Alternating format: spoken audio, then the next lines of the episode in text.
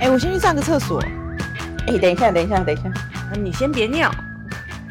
大家好，我们是你先别尿。别尿。我觉得以往他都只有出最后一个尿。有，他每次都慢一拍、哎，我是裴林，我是以望我是。Karen。跨年前就感冒了，说我从上一次录音完不是推荐的一些剧嘛，那我回去就很认真的各挑了一部你们推荐的，把它看完了。人真好，你看完《莲花楼》，你居然没有爱上陈毅？你说他不帅，要怎么爱上他？你告诉我。是我太弱了吗？动不动就爱上别人？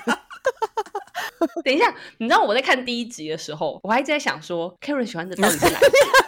哎、你不觉得陈毅长得很书生吗？你知道进击小子吗？知道啊他。有一些角度其实像唐本光一耶。哦，OK，对我本来就是比较喜欢光一。对，然后我从头到尾就是喜欢唐本刚的。OK，OK，哦，那真的不同态。我喜欢过 Kinky Kids，可是我从头到尾喜欢的都是他们。我喜欢光一，但真的是不同菜。给你们一个小知识，他们光一的生日是一月一号。那他刚庆祝完他的生日、欸，对，生日快乐哦！我单就不欧美的多。所以莲花楼我从头到尾看，我都不解为什么你会喜欢上陈毅。我也不解啊，因为我的脑海中是你是喜欢李光羲那种人，然后我就他是啊我是啊，他的剧情真的太琅琊榜。对啊，是不是就真的没有惊奇了？就是觉得啊，就是给一个同一个 pattern，就看他怎么演。可是他又没有《琅琊榜》好看，对，因为你如果是琅琊榜的话，你就真的胡歌拿出来就是真的不能比耶而。且他真的太长了。然后我真的有一些片段都说啊，这个这个就他们一定会解开了，然后就把它跳过。哦，我就是从头到尾两倍速，可是我可能已经前五集就爱上他了，厉害。哇，你很快哎、对啊，我也不知道我到底我到底发生什么事，你很快就陷入可能结婚久了，你知道。再帮我剪掉。哎、你这认认真剪，你上次那个没剪掉，我老公真的认真听到，这这是真的要剪掉。然后我也把《闪亮的西瓜》看完了，根本也不是弹吉他在穿越，好不好？他是卖吉他穿越，好不好？我直接讲一些比较可以理解，因为有点有点复杂，那很难解释，所以我就直接用理解比较，反正三炮他就是穿越了。我我之前 p o d c a s 原文就是讲三炮他就是穿越，我看了，我觉得嗯蛮好看的啊，但不到就是我觉得很非常精彩，因为就是穿越。对啊，这部片就我无感到，我也没有去查它的背后的东西。我觉得还好看，但看完就觉得哦过了。哎、你推荐的、欸，什么叫你无感啊？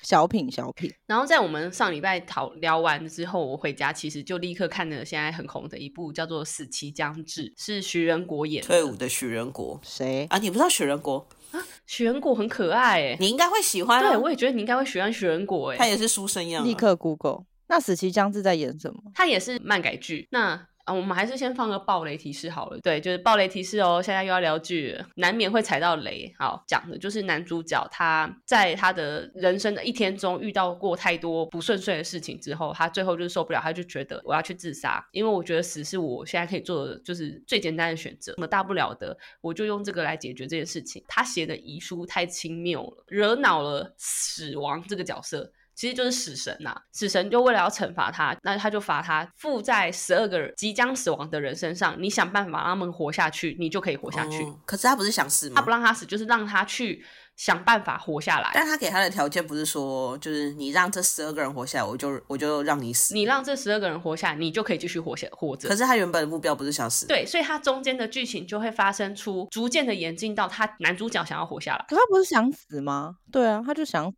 就他让他先见识过地狱是很可怕的。如果你选择就是你附到十二个人身上的时候，你就直接去死的话，那我就直接把你带到地狱。让你就是生不如死，所以你现在唯一的活路就是你想办法附在别人的身上，想办法活下来。哦，当然，你们刚刚问的那个问题，就是男主角一开始一定会觉得说，哎、哦，没关系啊，我就随便啊，我就是我想活或想死都可以。这样，他一开始先让他附在一个很有钱的人身上，想当然，他就觉得，哎、我现在的身份条件已经不一样了，他就会有试着想要去活下来，以及他为了要达到一些目的，他也会想试着活下来。他这里面每一个人的角色，其实他反映的都是韩国现代社会有一个词叫做朝鲜哦很多韩国年轻人他们现在在讲，他们社会其实活着的地方其实就跟地狱一样痛，嗯包含了就是校园霸凌、嗯婴儿虐杀、嗯网络霸凌、打黑帮啊这一些类型的东西。嗯，其实都会含在这里。这一部戏它是上在阿玛总，一月五号，也就是今天晚上，应该是会，我不知道是一次放五集出来，还是还是一周放一集出来，我不确定。我觉得这部戏还有一个看点是，他找的这些演员都很厉害。这部戏呢，他找了十二个演员来演后面的这十二个角色。哦，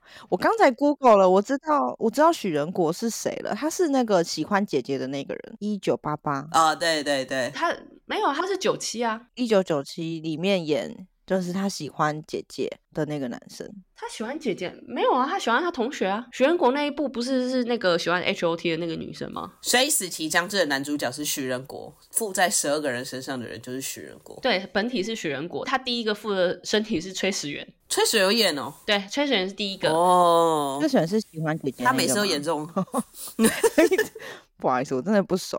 哦，我看旭仁国，哦，我知道是谁。崔始源很适合演富富家少爷的角色。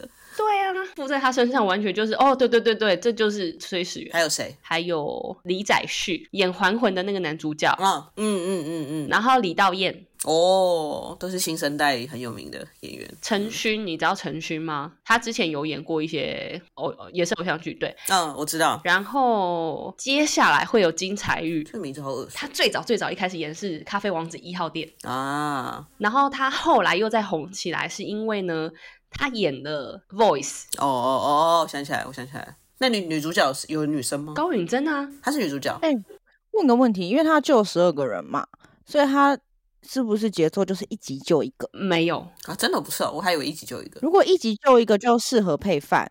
就是比方说那一集的开头就是啊，他变成那个人，然后最后就呃是成功的把他救援了，然后下集再一个，这样就适合配饭。可是他剪在一个尴尬的地方，我就想说那不要配饭，会生气。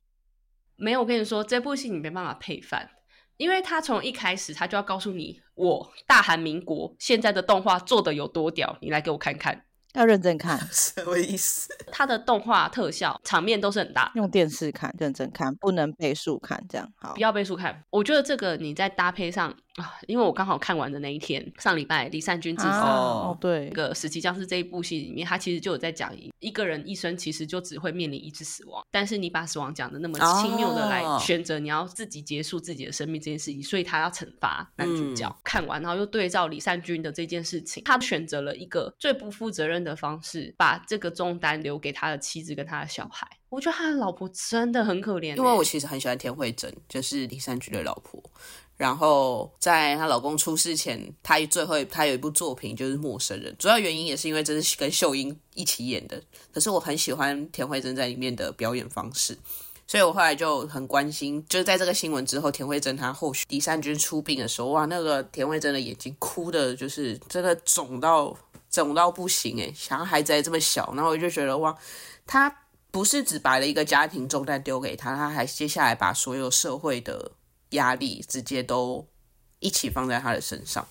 我觉得真的是，我不知道，有可能可能李善均生病了，就是他有一些心理上的问题，他没有办法处理。可是对他老婆来说，真的这也不是他应该要处理的事情，可是他也必须要承受。而且我相信他一定接下来还会想到还有两个小孩，他必须要撑下去。我有听过我朋友朋友分享一件事情，然后我朋友是虽然是很轻描淡写的跟我讲这件事情，可是我可以感觉得到他当初嗯、呃面对这件事情的时候负担是有多重，这样，然后我也非常佩服他，我觉得他是就是他跟我讲这个经历之后，我学到很多，让我想到很多，就是。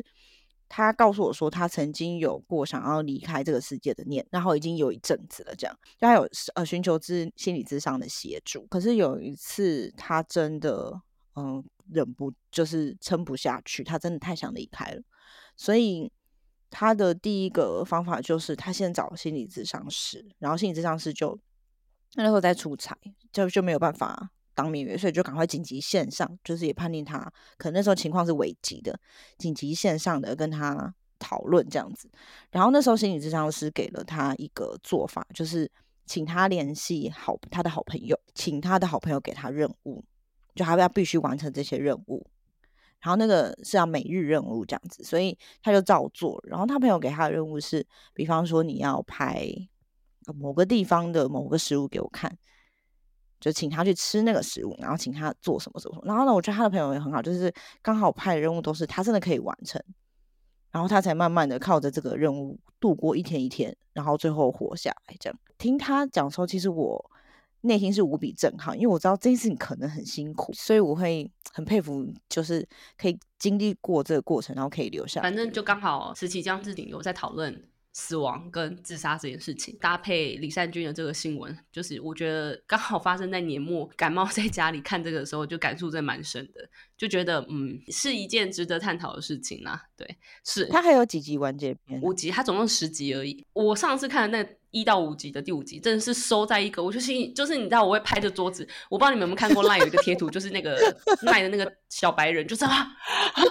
拍着桌子上什么结束了这样子。对啊，你看追安档就是这样，都很辛苦哎。对啊，但我就刚好就看啊，没办法。我本来想要再接着看那以棒推荐的那一念关山，可是我后来被繁花给吸走了。王家卫导演的第一部连续剧，哦，男主角是胡歌，讲的是上海股票刚起来的那个时代的故事，所以我觉得以棒应该会有兴趣，因为讲的是跟股票有关，跟股票有关，这我也想看。听到胡歌跟王家卫的组合，就觉得啊，想看过关。我昨天看了两集，哎，一集半啊，只能看，只能说我看一集半。然后它有两个版本，一还没播完。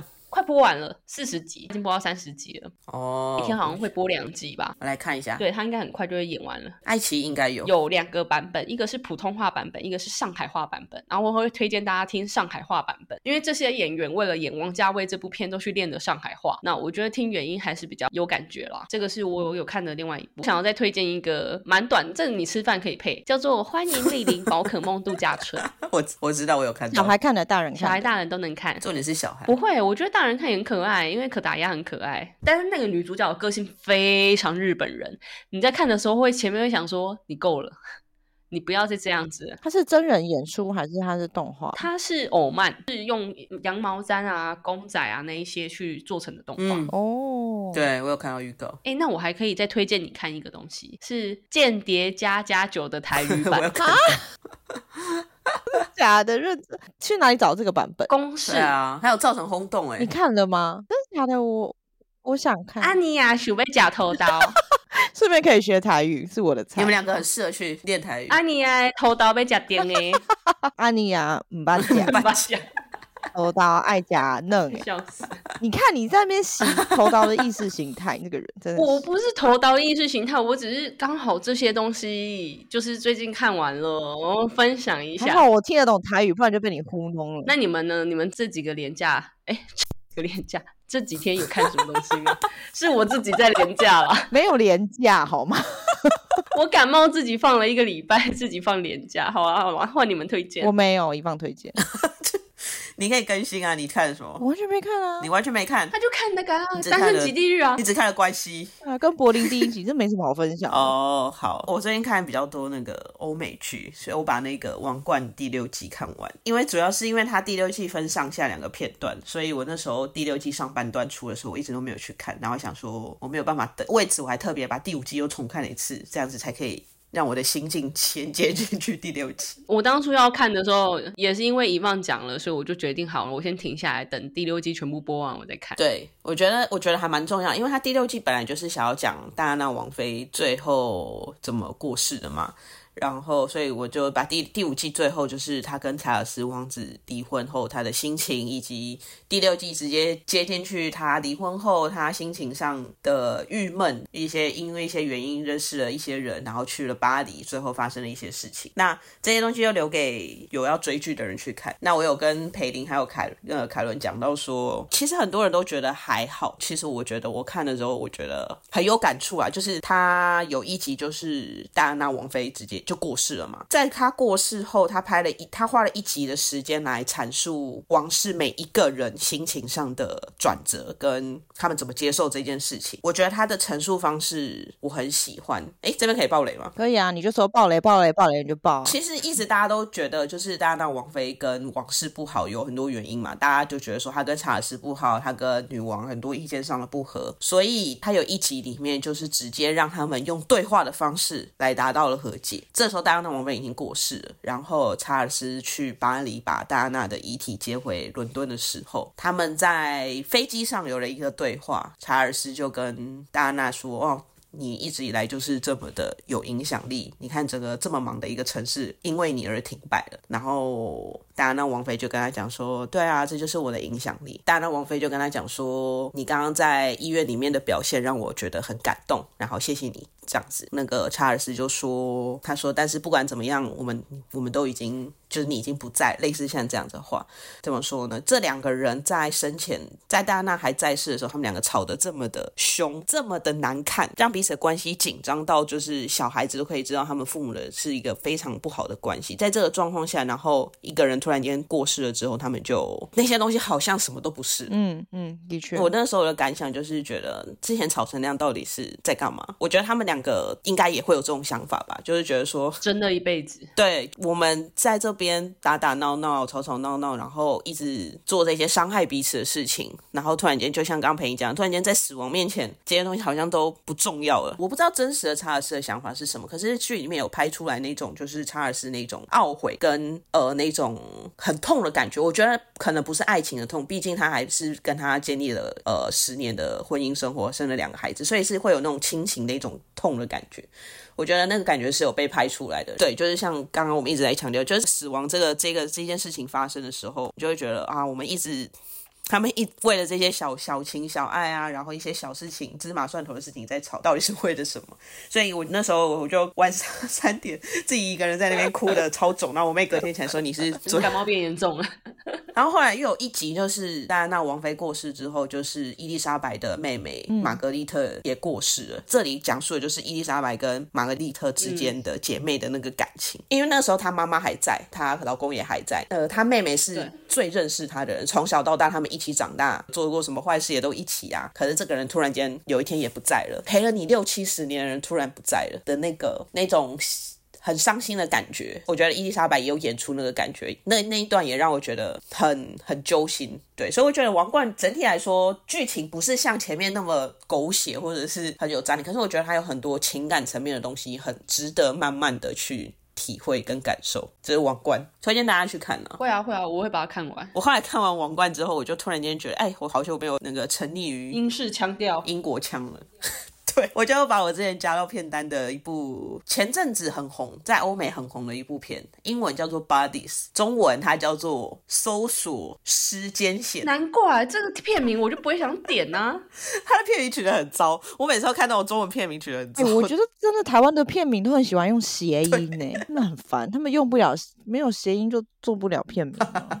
这部片我大概说一下，就是我觉得还是推荐大家去看，因为它有点难解释。这部片简单来讲就是。它有四个时间点，它是一个小说改编的剧情，呃，四个时间点同时都发现了同一个尸体。可是他们四个人彼此却发现说，哎，过去曾经发生过这件事，或者是未来好像也会发生这样事情。透过一些方式联系到了彼此，然后来破解了一个很大的阴谋。我觉得还蛮有趣的。他应该不会跟倪匡一样，最后就发现是外星人。不是不是，他是一个人做的事情。他四个时间点就是有不同的年代，我现在有点忘记他确切年代是什么。可是他每一个年代都在探讨一个问题，比如说在。最久的那个年代，他探讨的是同性恋的，就是发现尸体的那个刑警其实是 gay，可是他不敢说他是 gay，然后他这个把柄也被。这这个阴谋的那个主使者利用，然后第二个时间点的那他是犹太人，他发现了他的那个时间点是在一战的时候，所以他犹太人这个身份其实一直被歧视。然后第三个时间点也就是现代，那现代的这个是一个女警，她是穆斯林，大家都知道现在其实穆斯林也是有一些